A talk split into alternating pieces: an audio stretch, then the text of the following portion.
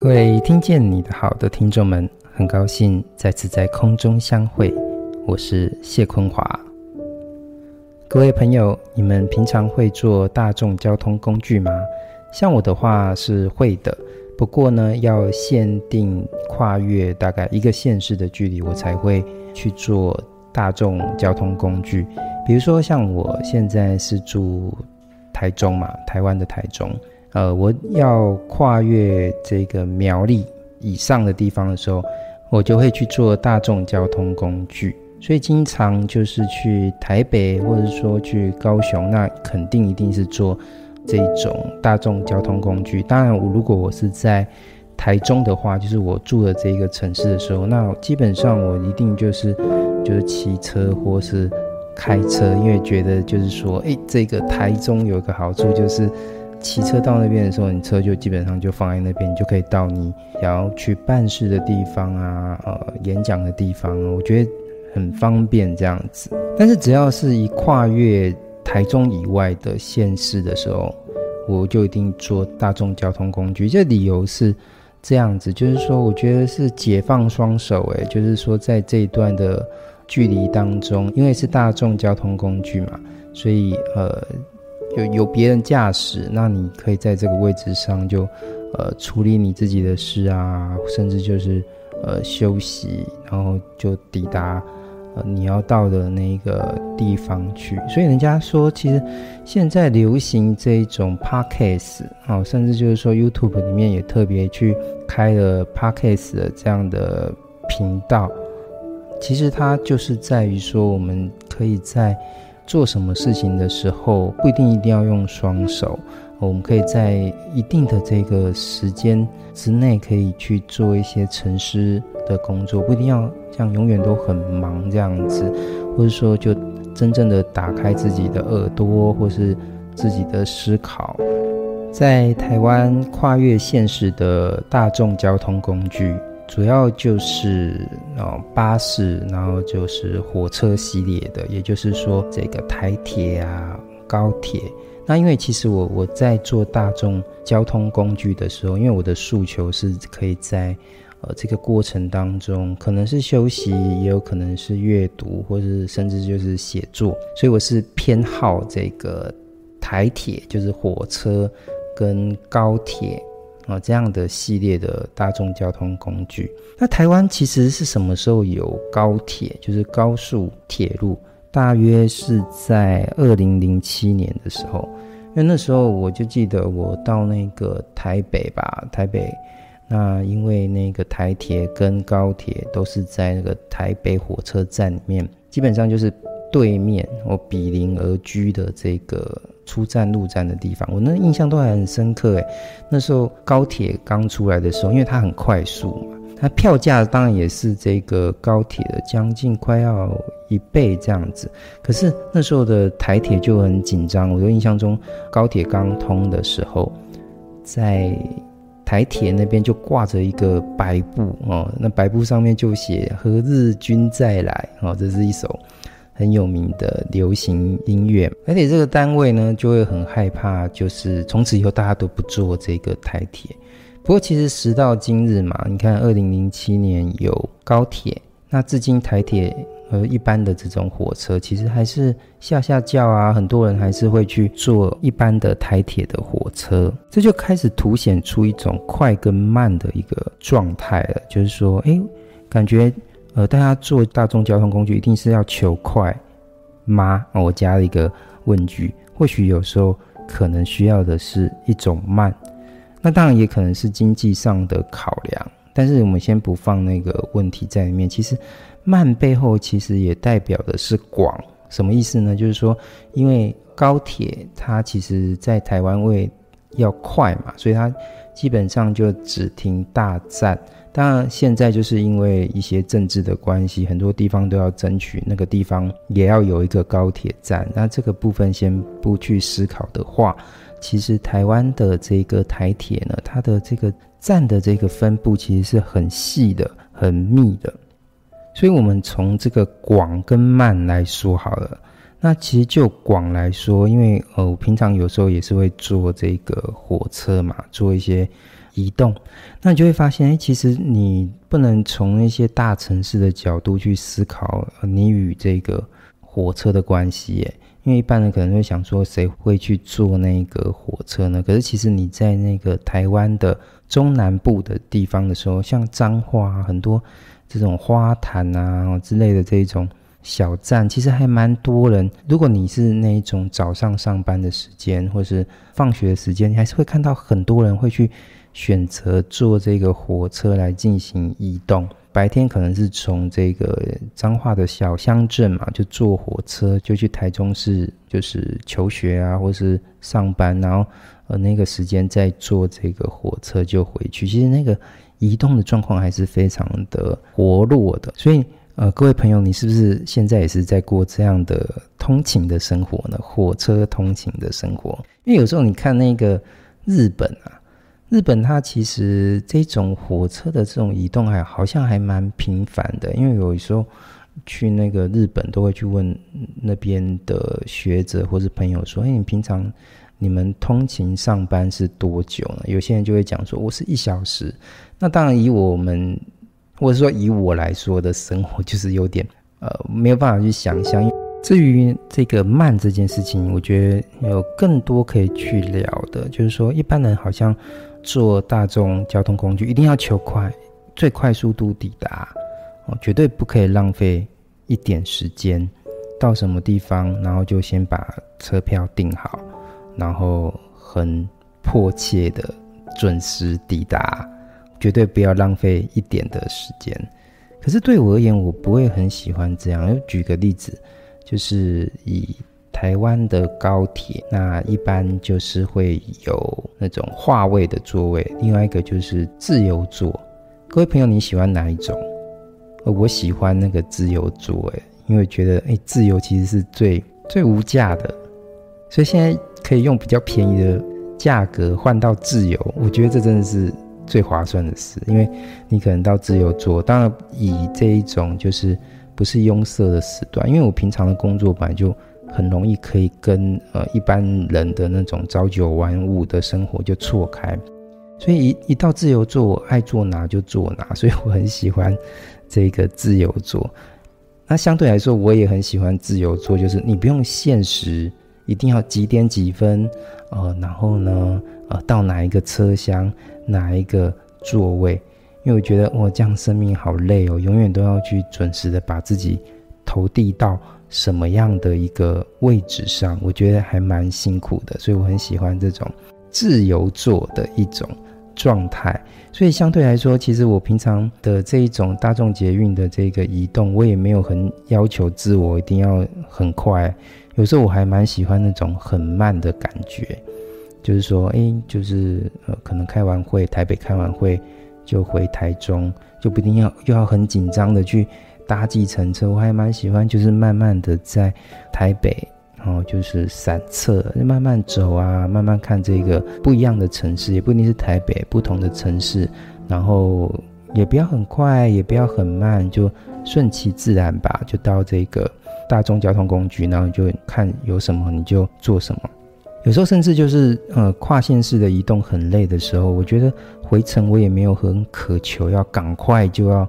冲回台中啊，哦，冲回家。其实我还蛮喜欢，就是甚至我都会去考量，就观察一下，就是说，嗯，除了坐这个高铁之外，有没有坐火车的机会呢？因为或许火车的班次有时候要碰点运气，可是它也比较便宜。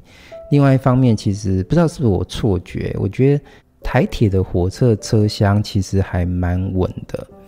呃，就是说沙发好像也比较厚，比较大。但我指的是自强号啊，我不会，我因为我跨县市移动，我不会去坐那个普通的那种一般的列车，我会去坐那个自强号，嗯，或是什么格玛兰什么，现在还有那个什么，呃，腾龙号是不是？我不是很确定。总而言之，就是我有时候还甚至会想去坐火车，享受那种比较慢的方式去抵达，因为我也没有很，呃，觉得，因为我有时候坐火车时候，觉得效率还蛮高的，就是坐火车写作这件事情，然后就是，因为火车也蛮稳，所以我不会去选巴士的原因，就在于说那个巴士很颠簸，可是火车都基本上在平稳的状态。那当然，火车有时候你也会遇到一些怪人啊，那种很吵的或者很奇怪。但是我觉得声音这件事情，或者耳朵这件事情也蛮奇妙的。就是说，呃，遇到那种很吵的，那你就基本上就拿起那个耳机，诶，一戴上去听个音乐，诶，在不一样的这个声音的移动当中，你会发现，诶，你可以透过这个声音的一个主角或是替换，跟这个世界就。产生了一个哎，暂时离开的状态，就是说啊，不用永远都自己都在这个世界当中要扮演一个什么样的角色。其实我觉得写作这件事情也很像是这样，就是说你自己在呃打开自己的文字啊，在敲着键盘的时候，你进入到你自己的想象的世界，无论是写诗啊，还是说你要写的是小说。呃，可能写的是一个 paper，一个研究。那总而言之，你就进入到了属于自己的一个话语的世界。那你你你就可以暂时跟从这个世界当中，就是稍微抽离跟出来，跟这是这个世界中你该有的那一些身份告一次假。就说啊，不好意思，我要休休假一下，在这个看从台北到台中，如果你是坐这个台铁的话。大概是两个半小时吧。那高铁可能基本上有四十分钟到一小时十五分钟。所以，诶，要放假这样，各位朋友，你们想要放比较长的假还是比较短的假？诶，当然要选择放比较长的假嘛。所以，诶，坐台铁可以放一个小时半的假。诶，我选择就有机会的话，我就会去选择这个坐坐台铁。那你在这个火车上的时候，可以写作啊，可以好好睡一个觉啊。我觉得，嗯，会让我有一种打开一个自己独立的一个时间。我记得有一次我在那个火车上面的写作状态其实是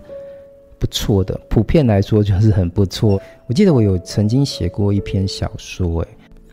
叫做《全缝纠结的玫瑰》。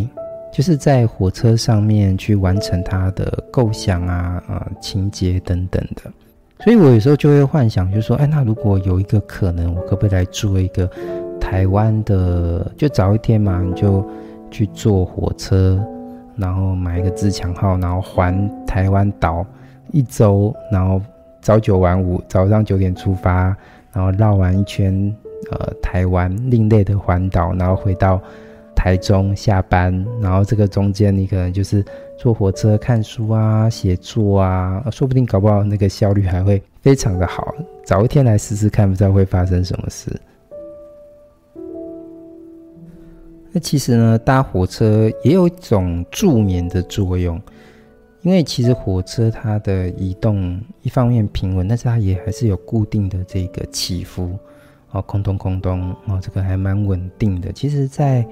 很多有时候，现在各位朋友知道有用有一种东西叫做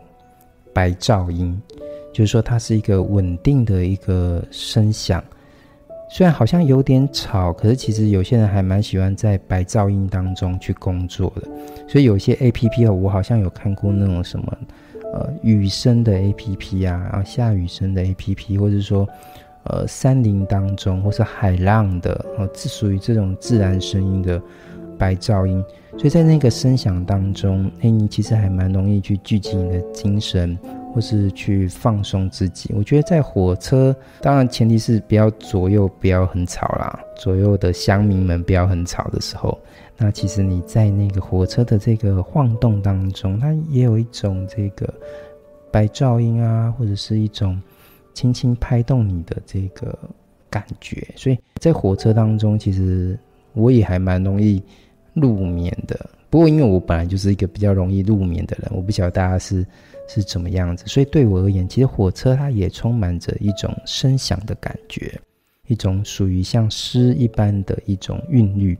那所以我有时候在读诗，我会在火车上去读诗嘛，然后或者说相关的一些阅读的时候，我会得到一种韵律感在火车当中。那今天呢，就想跟大家就来分享一个台湾的铁道古典诗，而且是日治时期。那为什么会是日治时期的台湾铁道古典诗呢？那主要是因为我自己这个，其实我今年有一个很重要的编辑工作，就是因为我在执行一个计划哈，叫做文化部的国家铁道博物馆的一个计划。那这个计划里面就是要去编选这个台湾啊日治时期的铁道古典诗，因为这个工作其实是呃蛮繁重，而且其实都没有人去处理过这个议题。所以还蛮需要呃，我们去付诸一些心力啊，甚至是对诗的鉴赏、对历史的一个考察工作，去编选出一本日治时期的台湾铁道古典诗。那其实它的量出乎料非常的大，然后你可以从很多方向，包括全台诗啊，或者说一些个人诗集哦，然后去做整理。那因为非常多，所以才有选的一个。价值就是我们要精选这个一百首，然后为什么去选择古典诗？因为其实在呃日治时期的时候，虽然新文学已经开始发展了，可是其实整个文学的状况，古典诗还是一个非常强盛的一个状态。那在这个我主编的这个台湾铁道古典诗啊，这个精选。呃，赏析集注这个集子里面，我就开始去把这一些古典诗这一百首，我想要选的这一百首，去分成四个大类。就卖个关子啊，我先把这四个，我先不要把这四类都讲出来哈。其中一类就是这个经济物产，就是我我想要今天想要跟大家分享的台湾铁道古典诗的这两首，就是属于这个经济物产类的。这两首诗呢，第一首呢是后藤新平的《园林图上是加藤厅长》，另一首呢是林朝松的《其后作》。现在呢，我们就先来读后藤新平的《园林图上是加藤厅长》。《园林图上是加藤厅长》，后藤新平的诗，园林国谷。一方无，此地由来是胜区。铁路新添搬运力，不教民众探途穷。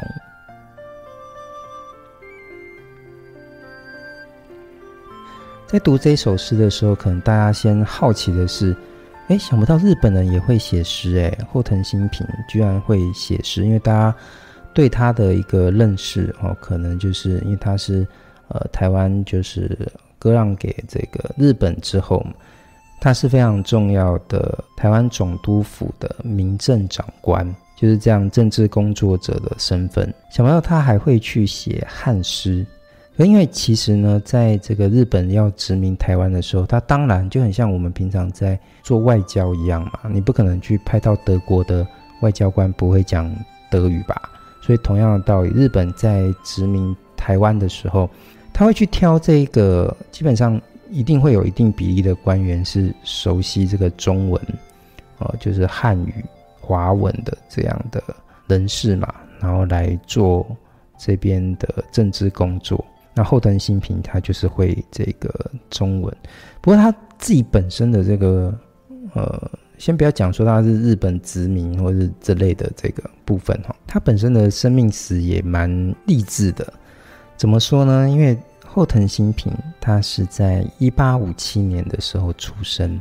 他原本他家庭是一个平凡的武士家庭，可是后来他就他们这个武士之家就没落了，在明治维新的时候呢，呃，他们家就改去做务农。那小时候的这个后藤新平，其实他们的家境不算是很好，所以他除了帮家里务农。所以呢，后藤新平小时候呢是当呃去当人家的这个书童啊，然后工作之余嘛，因为是书童，所以他就很用力的去读书。一八七一年的时候，那一年他十四岁，人家就决定要到东京去求学。不过呢，不是非常的顺利，所以又回到他的故乡。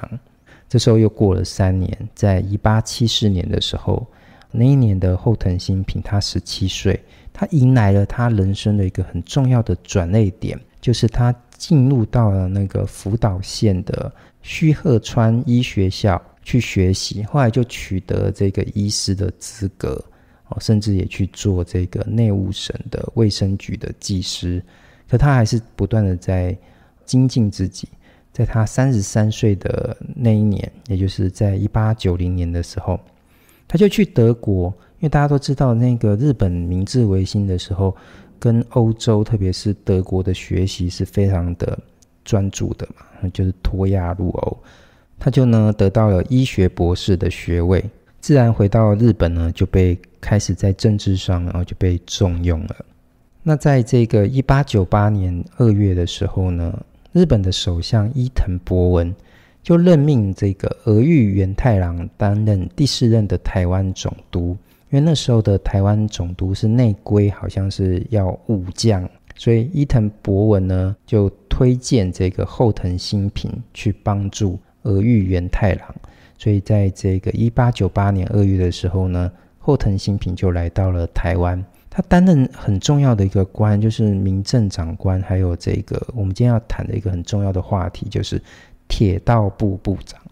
那因为他本身有一个医学的背景，所以他在做这个台湾的治理的时候，很重视一种用生物学的角度呢，去调查这个台湾的惯习，进而去发展出台湾的农工业、呃、卫生教育跟交通建设。那我们今天读的这一首诗，刚刚我们在读这首诗的时候，就有讲到园林。一开始他就讲到园林国古一方五，这你可以想象，就是后藤新平就在这边做了这样的一个考察或是调查，无论是铁道的开展呢，还是这个这边的人民的这个生活嘛，他就点出了园林这个地方，它在水果跟谷物上。由来是盛区，就是由来就是自古以来，它就是一个非常盛产的一个地方。因为台湾的这个气候，所以台湾的水果哦是非常的著名的。那特别就是在这个园林这个地方呢，因为在台湾台中以下这个地方几个县市都是这个农业大县嘛，那园林的水果跟谷物都非常的著称，其中又以这个百果山最具代表性。可是因为盛产，如果你从这个后藤新平的角度，就是他们日本殖民经济的角度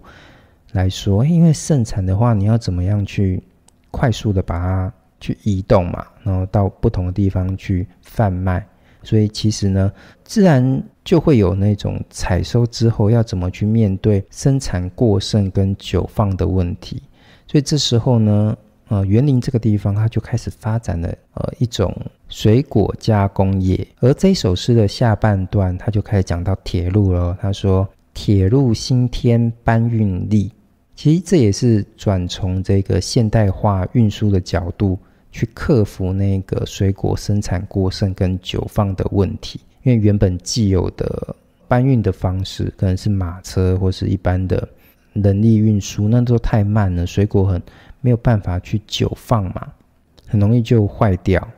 事实上呢，如果你讲到铁路这件事情的话，台湾的铁路呢，啊、是在这个一九零五年的时候，西部的纵贯线就开始了通车。那特别就在园林这个地方呢，设有园林驿。所以呢，我帮各位朋友们就打开呃日治时期呢园林街跟彰化的职业地图。就会看到，就是说，在园林火车站前面，在这这两张地图交互看，你就会发现，哎，在园林火车站附近呢，那就有一些火车哈，就是有那种交汇。那前面呢，也有很多的这个罐头工厂哦，比如说像滨口凤梨罐集工厂跟园林柑橘同业组合这一些水果贩卖的地方跟加工厂。你就会看到，哎，确实园林的这个水果跟谷物盛产嘛，所以就有对应的工业跟对应的铁路建设跟交通。所以你可以想象，就是后藤新平在写这首诗的时候呢，他是怎么样去关注这一边丰富的物产跟铁路交通之间的紧密关系。所以你对应来读这一首诗的时候，你就会发现，哎，其实它也有一个。段落就是前两行跟后两行之间的段落的意志，它其实有紧密的一个关系。因为前两段是园林国古一方吴，此地由来是胜区。啊，这边比较强调就是丰厚的物产。可是下面两个段落呢，他说铁路新添搬运力，不叫民众叹途穷，就强调铁路的运输物产的盛产跟呃物产之间的运输。呃，在这一首诗里面就紧致的哦，就结合在一起。特别是讲这个后两句，他说这个铁路新添搬运力嘛，在这个物产运输上，你可以发现铁路其实这种现代化的交通工具，已经对比于传统的这个人力有更强大的搬运的能力。所以在这个地方呢，也以殖民现代化的一个视角就被凸显了出来。所以呢，从日治时期的铁道这个，我觉得铁道本身就是很有一个脉络性的一个概念，就是一站与一站之间的一种连接。所以，呃，我觉得里面有一点稍微可以让我们思辨的，就是说，移动这件事情的本身总是会有此与彼。如果你不是为了到远方，如果你不是为了要抵达你所向往的他方的时候，根本就不需要。有一次的移动，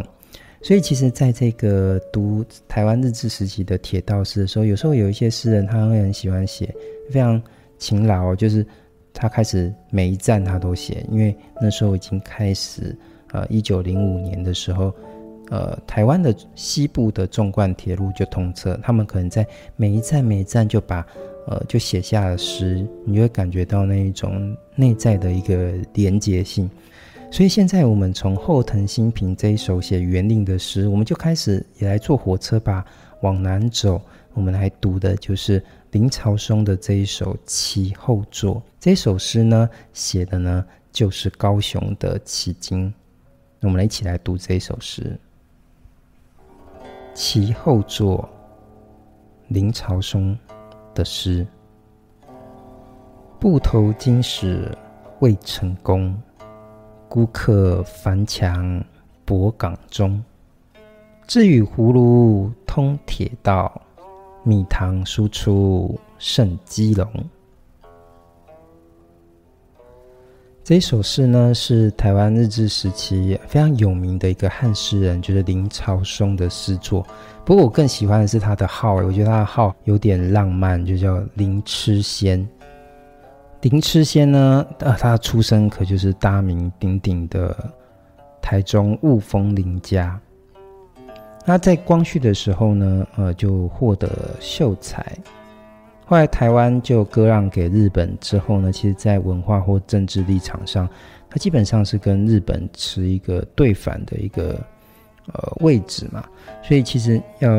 跟大家分享，就是说，哎，这时候的古典诗或是汉诗。它本身在写作上就有一种文化跟政治身份上的一种辨识的一种作用，但在有意无意之间呢、当然也是会有日治时期的台湾汉诗人是非常跟这个日本的殖民政府的政治立场是比较同频的。在一八九五年的时候呢，台湾就割让给日本，林痴仙呢跟他的家人就内渡到福建的泉州。不过呢，在几年之后，还是选择回到了台湾。这一首《其后作》呢，正是林痴仙去观看那时候的高雄的港口啊，跟火车的地景诗作。那其实这一首诗呢，本身是七言绝句，跟前面我们在读后藤新平的诗作一样，也是有一个前面两段跟后面两段。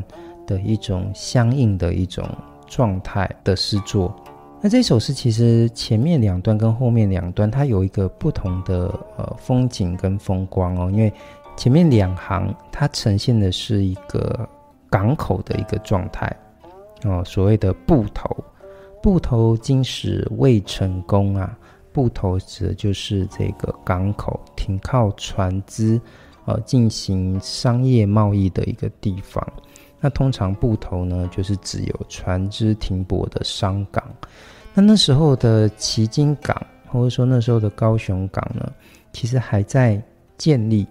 因为诗中所谓的这个其后呢，它就是高雄的，就是现在的高雄的旗津一带啊，在清领时期的时候呢，就设有海关了，可以说是打狗，就是那时候的高雄的发祥地。在日治时期的时候呢，其后仍然是被这个日本殖民政府呢去锁定的一个发展的一个重镇。所以呢，在治台之初呢的一八九九年的时候呢，日本殖民政府呢就决定呢要去开发打沟港，就是现在的高雄港。那我们稍微做一点历史考察好了，就是林朝松就林吃仙的这一首诗呢。它是写在这个一九零六年的时候，所以这时候的这个港口其实还是在持续的在做一个开发。那这时候的诗人，你可以想象，他就看着这个旗津的港口，感叹就是港口的开发还没有完成。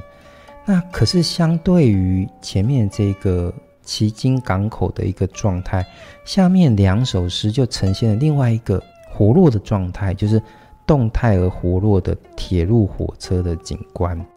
一九零一年的时候，十一月，打狗呢到台南路段的铁道就已经完工了。那这首诗是写在一九零六年嘛，所以它已经开通，大就是高雄到台南这个路段已经就连接完成大概六年了嘛。而这时候呢的一九零四年的打狗港。才刚刚才要去疏浚这个泥沙，所以你会发现，哎，这首诗就呈现了一种空间的一个感觉。前面是一个停滞的，或者是说还在持续开发，还没有看到那个最后完成状态的港口。那另外一个下下面的这两部分呢，哎，就是一个火车活络运输的一个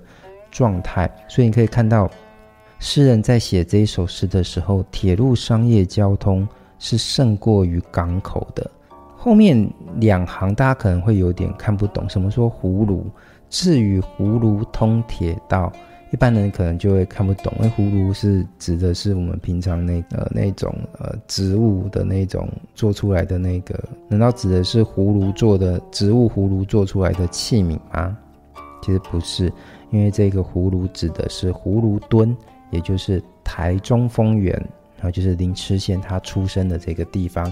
的一个古地名，所以你可以想象，其实他今天到这个呃其后游玩，也是从台中出发吧，台中丰原。那你现在去呃坐台铁，你会发现，哎，其实台中丰原也是一个呃台中市一个很重要的大站，就有点像是什么？哎，有点像是新北市台北大台北地区的这个板桥，我我个人是这样觉得啦。所以呢，这后面两段呢，他就说：“至于葫芦通铁道，米糖输出胜基隆。”后面呢两段就是呈现出诗人所看到铁道的米跟糖，它在物产运输的一个盛况。其实也从这个诗人所出生的这个台中的这个视角哦，毕竟这个雾峰林家嘛，那就是非常重要的一个家族。政治经济的家族，他就会去观察到台湾南部的高雄，在与台中铁道通车之后呢，高雄的这个米糖物产的输出如何开始胜过台湾北部的基隆？因为其实，在日本在治理台湾的时候，因为那时候的现代化的这种交通工具，飞机啦，然后是船只，都没有你想的那么的快速，所以呢。一开始日本在殖民台湾的时候，还是是把基隆设为一个较为重要的港口。但是你要想想看，日本它在殖民台湾过程当中，它也并不只局限在台湾，因为它的目标是更广的一个大东亚共荣圈，所以它基本上是把台湾当成又是一个基地或是一个跳板，再往东南亚走。所以高雄港的这个开发，其实对它对日本殖民政府来说，也是异常的重要。在读这个林吃仙的其后作的时候，你可以看到，就是说这首诗有个港口跟铁道风景的叠印，其实呢也更点出了现代化或者说殖民现代化的铁道运输对于台湾的北中南城市呢，在物产交通经济地位上产生的这一种升与降的一个状态。所以每一个城市，那不一定是公平的。然后就是在整个现代化发展的过程当中，它就会开始让有一些城市就扬升，但是有一些城市呢，就可能要步入到那个历史的一个阴暗面。所以呢，我们今天在读这一首诗的时候，就是这个林痴仙的其后作。他这首诗其实是台湾日治时期铁道诗当中的一个非常重要的作品。在读台湾日治时期铁道古典诗这些物产类型的这个诗作的时候，你当然可以看到金跟席之间的一个切面。就想当年，就是说，哎，这个在日治时期的台湾，那那些铁道。哦，那些火车哦，运送了这么多的米跟糖，从这些农业大县哦，运输到不同的城市去哦，那种交通上的一个盛况，可能那时候火车还不是电气的嘛，可能就涂着这个煤烟，不断的去轮转火车的这个车轨。那现在我们坐在这个火车上面，其实作为一个游客，或者说一个行旅之人。我们好像也是在运输着我们自己，